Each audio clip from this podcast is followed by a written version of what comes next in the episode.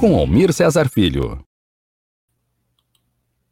Olá, seja bem-vindo aqui no Economia Fácil, espaço de economia da Web Rádio Censura Livre.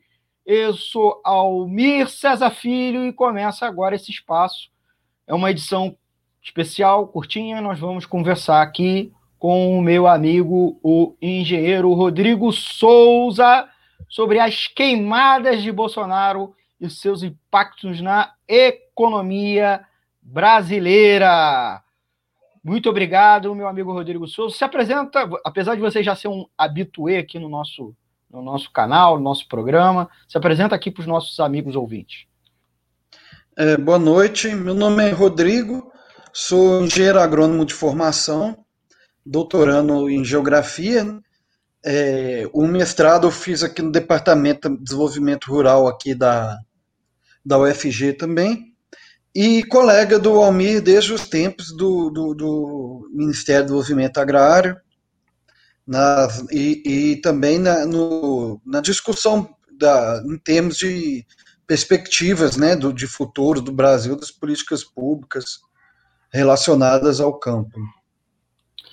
Rodrigo, é, essa edição tem como tema economia e o meio ambiente, e o tema é exatamente as queimadas do Bolsonaro. A gente já está colocando, porque o tema são as queimadas na Amazônia e no Pantanal, que estão gerando uma repercussão mundial e poluição, inclusive no centro-sul do país é, até distante, né? um recorde de queimada, mas o governo tem um discurso o inverso disso, que não, que não é um problema grave, que existe uma campanha internacional contra o Brasil, etc, etc. Eu queria que você comentasse a respeito, em poucas é, perguntas aqui, que é a primeira, o que as queimadas na Amazônia e Pantanal têm a ver com a economia, porque é uma questão de meio ambiente, mas parece que não está ligado à economia, mas sim, está ligado. E quais, quais são os prejuízos à economia brasileira? É, uma questão que tem na linguagem econômica que é importante frisar, né, antes de qualquer coisa, é a tragédia, a devastação e o que ela significa em termos de valor de existência, né? Porque todas aquelas toda a, biodiversidade dos ecossistemas tem um valor em si mesmo, antes, né, a priori, de que qualquer questão, repercussão em si sobre outras, outras, outras é, dimensões, né? Considerando isso, é importante falar porque ela, em termos econômicos há várias dimensões dos impactos daquilo. Uma, porque os transtornos que vai acarretar em saúde pública implicarão também custos e concorrer com as locações de recursos, né? porque vai implicar em doenças respiratórias, no, em agravamento de problemas climáticos que vão repercutir no, no sistema produtivo, no ciclo hidrológico, né?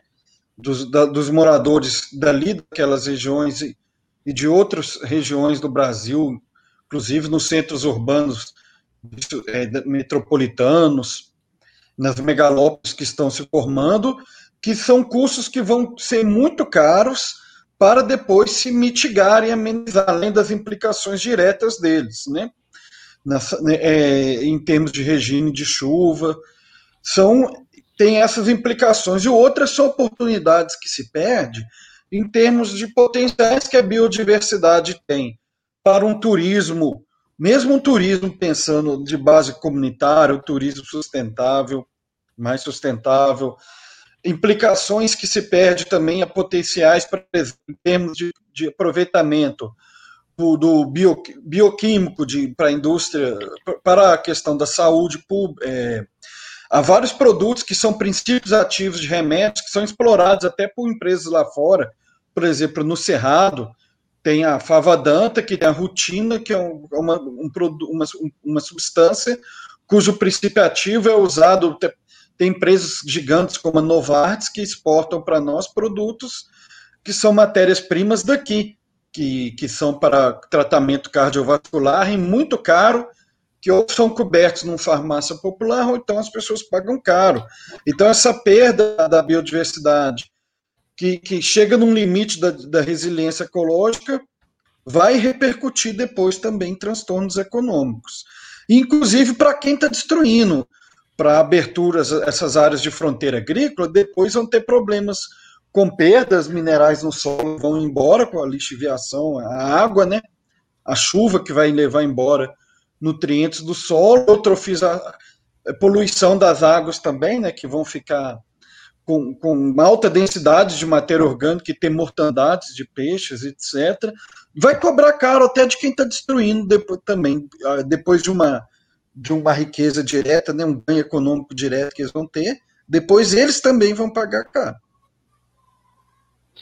Muito bom, Rodrigo. É, queria te fazer já uma segunda pergunta.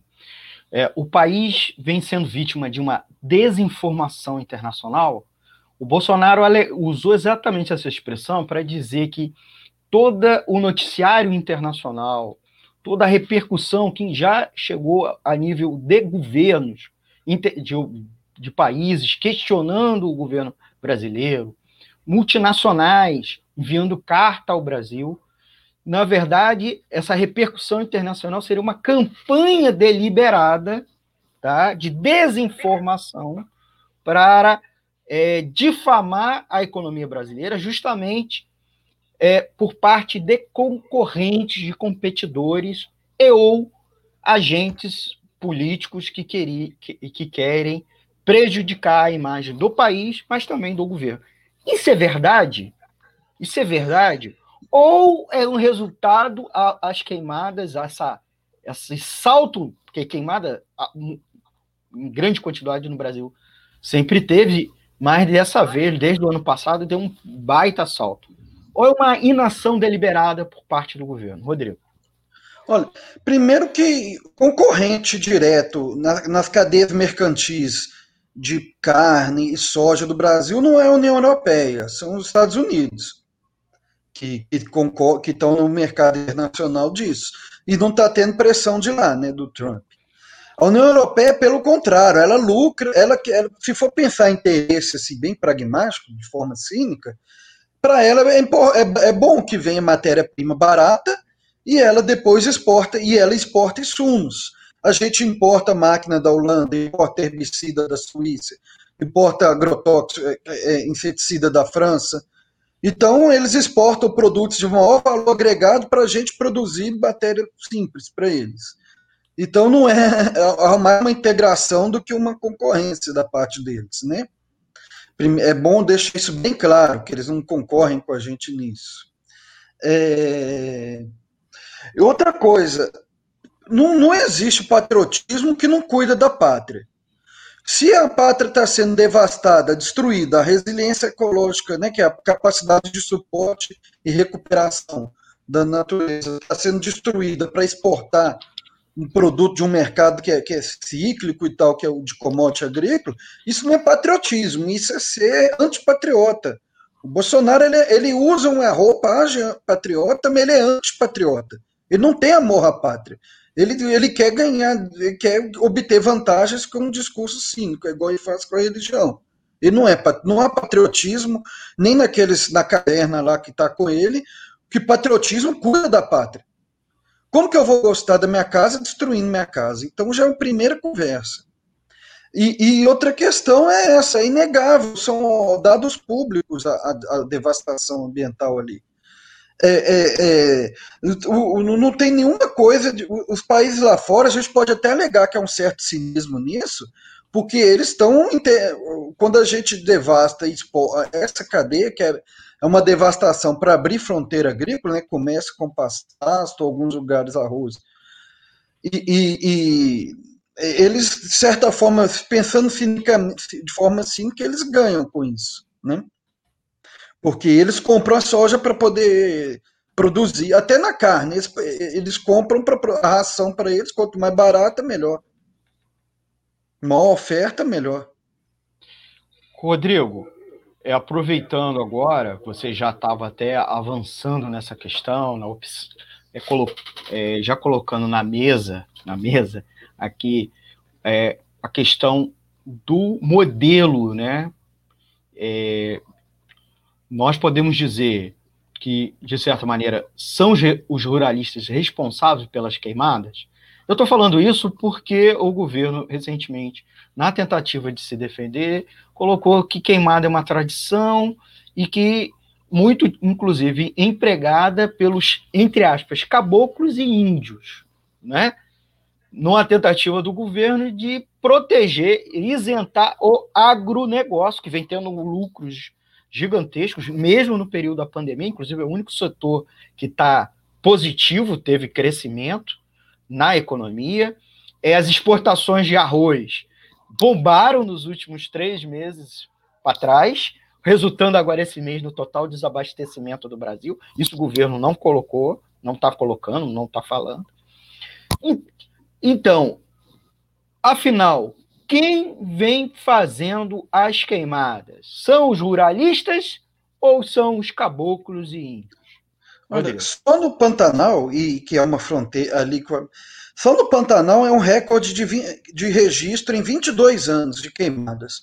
Como que, que caboclo e índio então tem, iam bater o recorde de 22 anos de queimadas?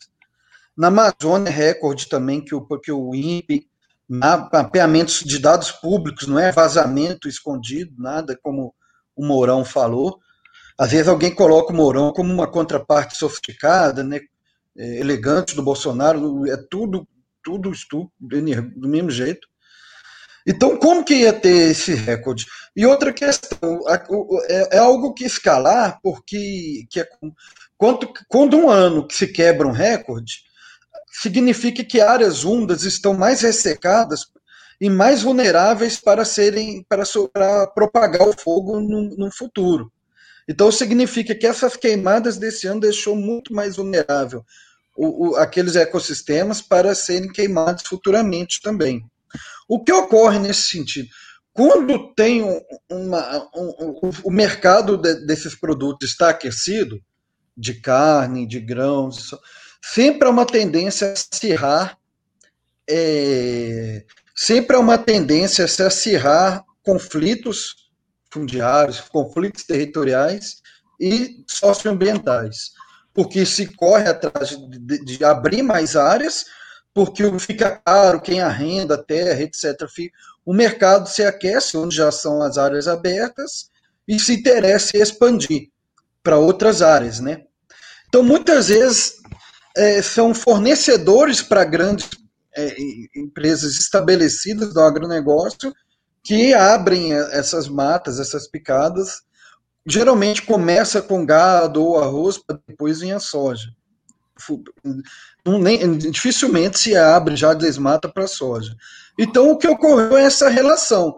À, à medida que se bombou, vamos dizer assim, os preços né, aumentou, e a gente tem visto que as receitas com soja tem seguido uma trajetória de alta nesses últimos anos, assim como os insumos têm ficado mais caro, como os insumos ficam mais caros, inclusive o custo fixo de terra, tem essa tendência de aumentar, intensificar a pressão para abrir mais áreas.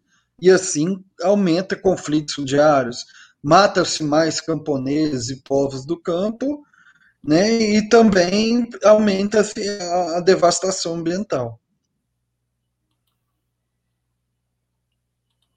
Muito, muito bem, Rodrigo. Rodrigo, vou fazer uma última perguntinha, a gente ainda tem um tempinho.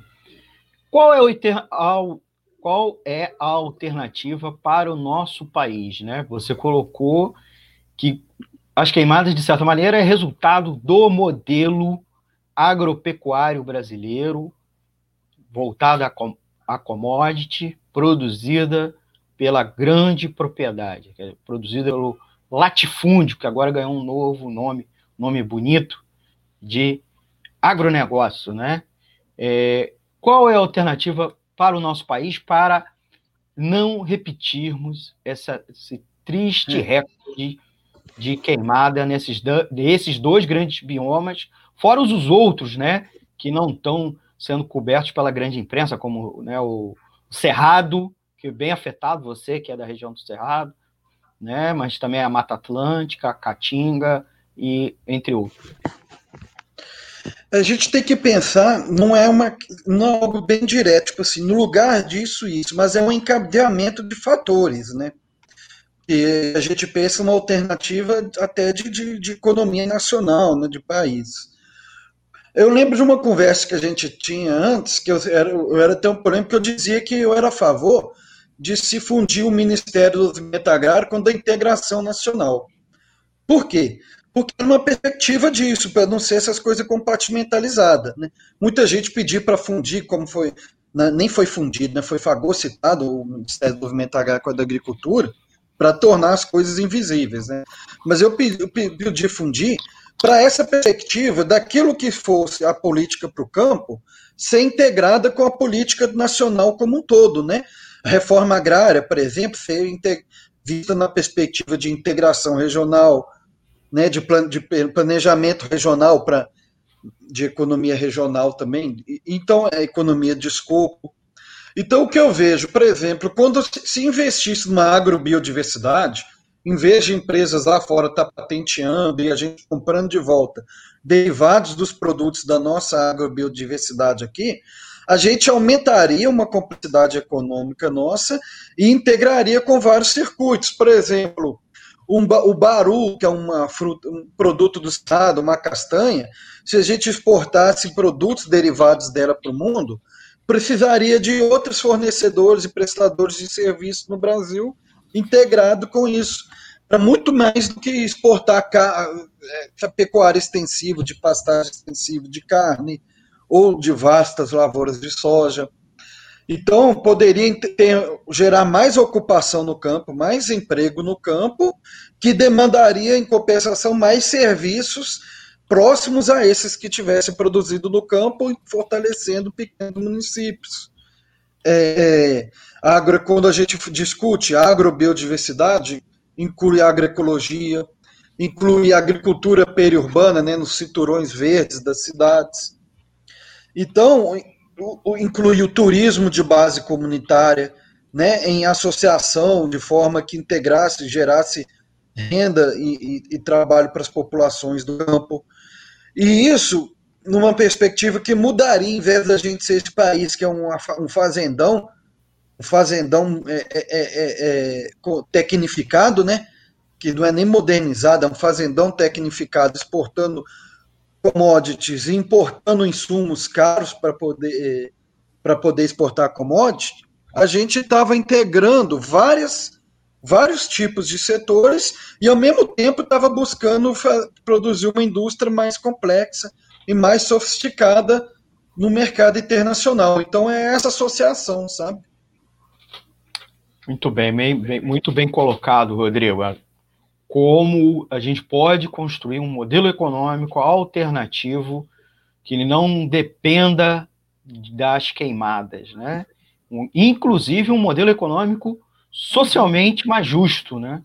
Que é também uma, um objetivo. Não basta ser su a sustentabilidade ambiental, é preciso também. Você, você pensa em termos, por exemplo, de missões, um governo organizando missões assim para interiorizar as políticas públicas do Brasil, elas gerariam demandas, e essas demandas poderiam ser atendidas também, por exemplo, com os produtos derivados da agrobiodiversidade. Você geraria uma demanda de uma indústria da saúde nacional, né, de produtos da saúde nacional, e ao mesmo tempo estariam fazendo trabalhos sociais, de atender as populações que estão dispersas no Brasil.